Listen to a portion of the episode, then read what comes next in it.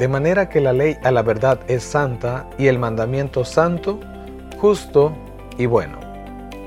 La ley de Dios por su naturaleza misma es inmutable. Es una revelación de la voluntad y del carácter de su autor. Dios es amor y su ley también es amor. Sus dos grandes principios son el amor a Dios y al hombre. El carácter de Dios es justicia y verdad Tal es la naturaleza de su ley. Al principio, el hombre fue creado a la imagen de Dios. Estaba en perfecta armonía con la naturaleza y la ley de Dios. Los principios de justicia estaban grabados en su corazón. Pero el pecado lo separó de su Hacedor. Ya no reflejaba más la imagen divina, su corazón estaba en guerra con los principios de la ley de Dios. Mas de tal manera amó Dios al mundo, que dio a su Hijo unigénito, para que el hombre fuese reconciliado con Dios. Por los méritos de Cristo puede restablecerse la armonía entre el hombre y su Creador. Su corazón debe ser renovado por la gracia divina. Debe recibir nueva vida de lo alto. Este cambio es el nuevo nacimiento. El primer paso hacia la reconciliación con Dios es la convicción del pecado. Dice Romanos 3:20, por la ley es el conocimiento del pecado. Para reconocer su culpabilidad, el pecador mide su carácter por la gran norma de justicia que Dios dio al hombre. Es un espejo que le muestra la imagen de un carácter perfecto y justo y le permite discernir los defectos de su propio carácter. La ley muestra al hombre sus pecados, declara que la muerte es lo que le toca al transgresor.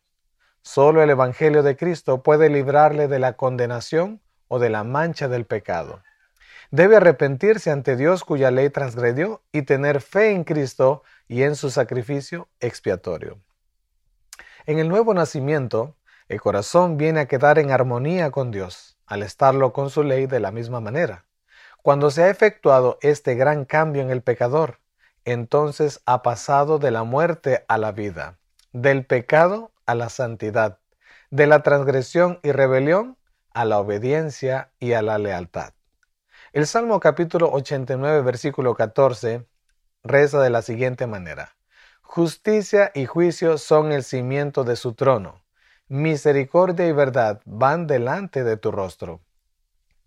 No es de extrañar que los transgresores de la ley de Dios se aparten en la actualidad de ella tanto como pueden, puesto que los condena, pero los que sostienen que los mandamientos fueron abolidos en ocasión de la crucifixión de Cristo sufren de un engaño semejante al de los judíos. El concepto de que la ley de Dios es rigurosa e insoportable arroja desprecio sobre el que gobierna el universo de acuerdo con sus santos preceptos. Un velo cubre el corazón de los que mantienen este punto de vista tanto cuando leen el Antiguo Testamento como el Nuevo. El castigo por la más mínima transgresión de esa ley es la muerte. Y si no fuera por Cristo, el abogado del pecador recaería inmediatamente sobre cada ofensa. La justicia y la misericordia están unidas. Cristo y la ley están el uno al lado del otro. La ley condena al transgresor, pero Cristo intercede en favor del pecador.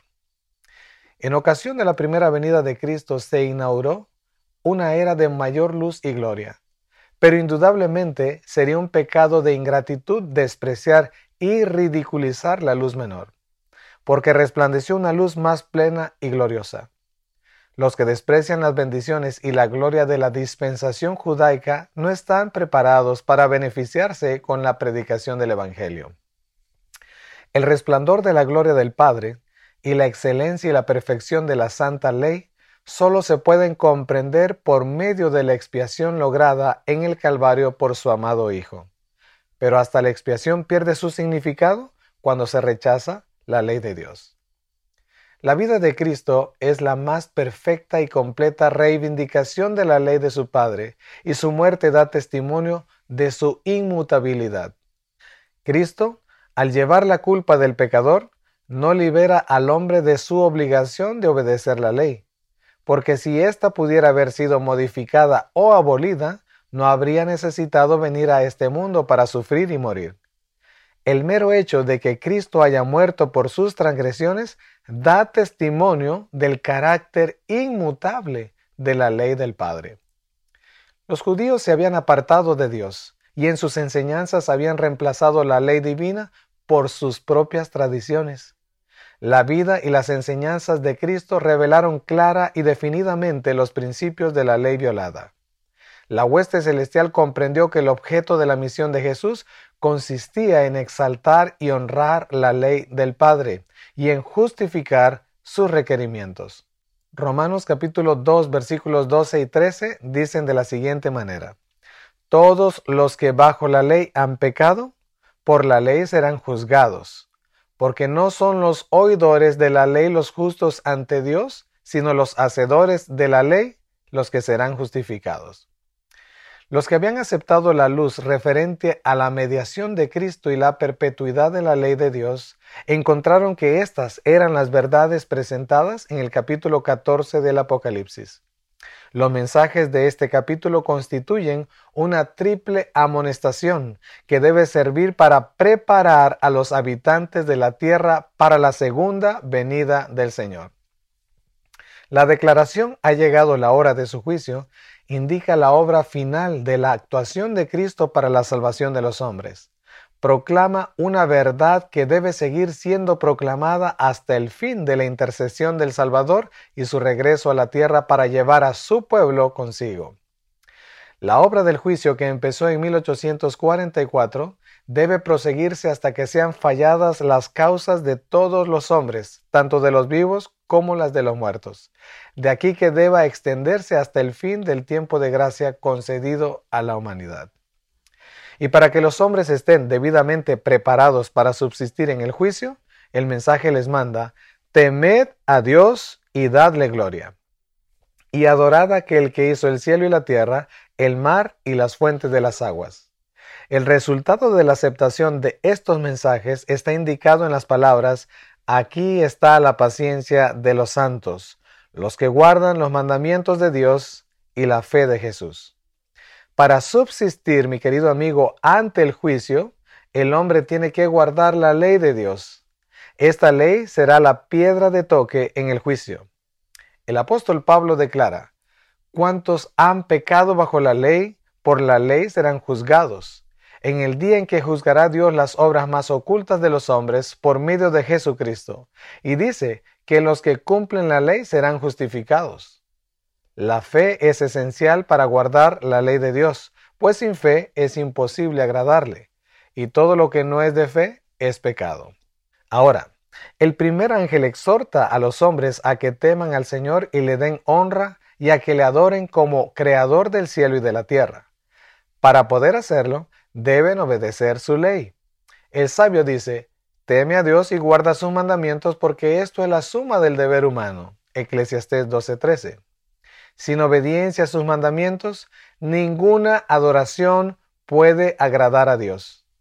Este es el amor de Dios, que guardemos sus mandamientos. El que aparta sus oídos para no escuchar la ley, verá que su oración misma es abominable. Proverbios capítulo 28, versículo 9. Para cada uno de nosotros, la pregunta de más profundo interés debería ser, ¿cumplo yo con los requerimientos de la ley de Dios? Únicamente mediante el examen más minucioso del yo a la luz de la palabra de Dios podemos descubrir nuestras desviaciones de su santa norma del bien. En Cristo podemos encontrar el perdón de nuestros fracasos pasados y en su fuerza podemos crecer hasta llegar a ser hombres y mujeres perfectos en Cristo Jesús. Ahora notemos lo siguiente, la gracia de Dios y su ley. Romanos capítulo 6 versículo 15 dice, ¿qué pues? ¿Pecaremos porque no estamos bajo la ley, sino bajo la gracia? En ninguna manera. La sofistería de Satanás consiste en hacer creer que la muerte de Cristo trajo la gracia que reemplazó a la ley. La muerte de Cristo no cambia o anula o debilita en el menor grado la ley de los diez mandamientos. Esa preciosa gracia ofrecida al hombre mediante la sangre de Cristo establece precisamente la ley de Dios.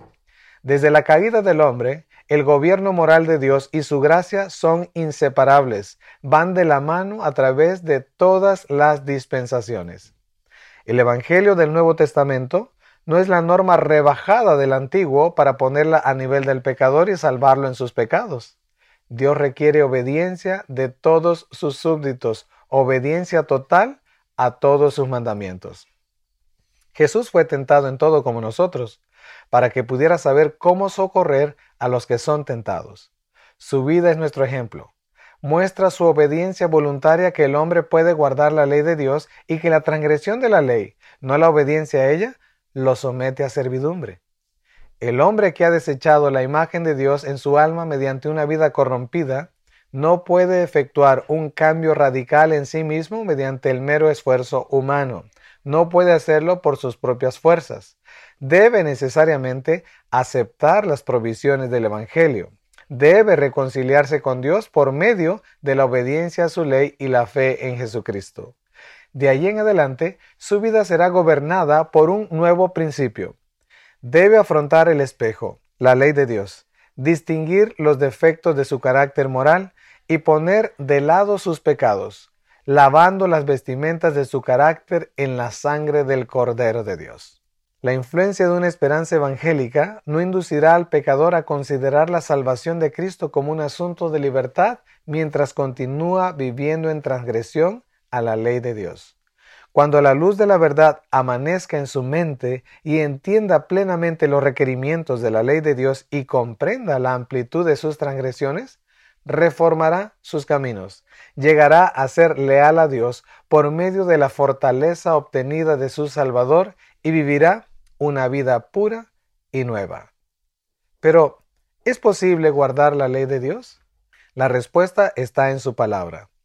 Ezequiel capítulo 36 versículo 27 nos dice así, y pondré dentro de vosotros mi espíritu, dice Jehová, y haré que andéis en mis estatutos y guardéis mis preceptos y los pongáis por obra. Querido amigo, cuando el Espíritu de Dios toma el control de nuestra vida, se cumple Filipenses capítulo 4 versículo 13. Todo lo puedo en Cristo que me da la fortaleza. Que Dios te bendiga.